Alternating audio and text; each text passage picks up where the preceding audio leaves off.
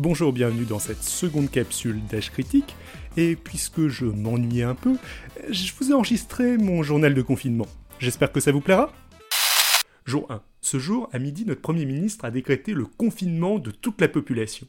Alors, certains y voient une épreuve. Mais moi, avec 20 kilos de fruits frais, 10 plaquettes de chocolat, 14 litres d'eau en bouteille et surtout 400 rouleaux de PQ empilés dans mon salon, je suis tranquille. Ce confinement, ça va être un genre de petites vacances, l'occasion de manger plus sainement et de me recentrer un peu sur moi. Easy peasy, les amis. Jour 2. Les murs se rapprochent. Je commence à oublier à quoi ressemble le monde extérieur. Les minutes se succèdent les unes après les autres, la suivante toujours plus étouffante que la dernière. Même W9 en boucle n'arrive plus à apaiser ma soif dévorante de contact humain.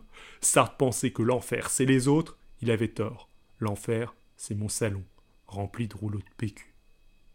Jour 3 du confinement, le stress monte. J'ai refait 15 fois la liste, j'ai consommé en deux jours tout mon chocolat, la moitié de ma réserve de spaghettis et tout le vin durant un moment d'égarement euh, hier soir. Malgré mes préparatifs impeccables, j'aurais jamais de quoi survivre à ce confinement. Du coup, je me suis résolu à sacrifier trois rouleaux de PQ et mon précieux masque d'escrime pour me faire une combinaison anti-coronavirus. Quand je suis sorti, les quelques passants que j'ai croisés dans la rue m'ont regardé bizarrement. Les naïfs. En tout cas, avec 3 baguettes, 10 saucissons, 5 packs de croquettes pour Nono, quelques bières, 32 bouteilles de Château Lançon, 155 cubis de rouge et 20 bouteilles de vodka, cette fois-ci, je suis tranquille. Par précaution, j'ai aussi pris tous les stocks de PQ des magasins du quartier. J'ai dû me battre un peu avec Madame Loubrac au Carrefour Market qui essayait de garder pour elle un pack de Lotus triple épaisseur, mais je lui ai expliqué que, vu son âge, elle avait bien peu de chances de survivre à l'épidémie, et donc euh, qu'elle en aurait bien moins besoin que moi de ce paquet de PQ.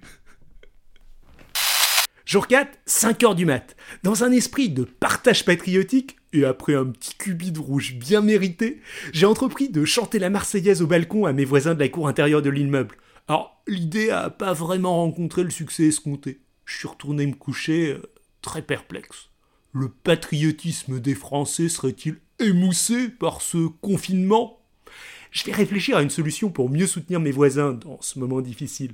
Easy peasy, les amis Jour 5, j'ai compris la réaction de mes voisins. Ils étaient pas du tout gênés par le bruit, ils convoitaient mes réserves, mon papier toilette. Pas le choix, j'ai noirci toutes mes fenêtres avec un tonnerre de cartouches d'encre. Alors c'est sûr que j'y perds un peu en luminosité, mais au moins je suis en sécurité.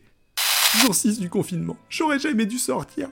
Ce matin, un bouton sur mon oreille droite a attiré mon attention. Même si ça fait pas partie des symptômes classiques, j'ai immédiatement pensé au coronavirus. C'est ma faute, ma très grande faute. J'ai laissé entrer chez moi le mal. Par précaution, j'ai passé l'intégralité des aérations de mon appartement, joint de porte, porte-fenêtre, au gel hydroalcoolique, puis à l'eau de javel, et enfin à la soude. Les cannes de tout qui m'ont secoué pendant le nettoyage me convainquent un peu plus que je suis contaminé. Si cet enregistrement s'arrête ici, au revoir France, au revoir monde. Je vous aurais aimé jusqu'au bout.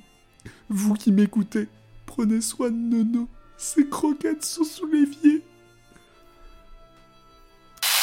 Jour 7, 14h. Je suis pas mort Après des recherches poussées sur Doctissimo, il s'avère que j'ai juste la peste bubonique. Je suis tellement rassuré Jour 8. J'arrivais plus à supporter l'obscurité.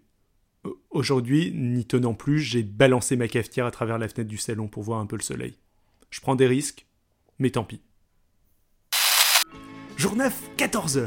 Easy peasy les amis Pour célébrer ma guérison et le retour du soleil dans ma vie, dans un esprit convivial et en respectant le sommeil de chacun, j'ai proposé un apéritif au balcon aux gens de la cour intérieure.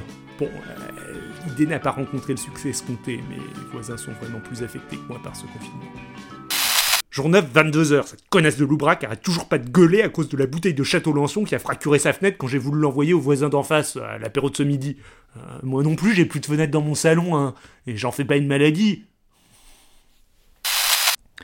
Jour 9,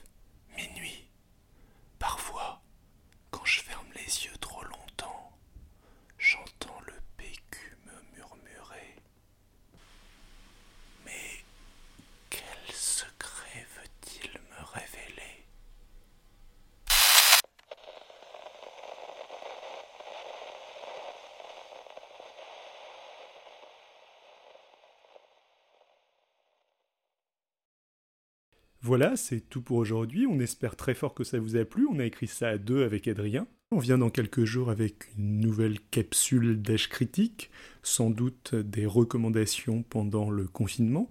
Si la capsule d'aujourd'hui vous a plu, bah, laissez-nous des hum, commentaires et des messages. Euh, si jamais euh, ça vous a plu et que vous êtes motivé, on a quelques idées pour euh, la suite, Adrien et moi, et on serait relativement motivé pour, pour continuer, si ça vous plaît. Ciao à tous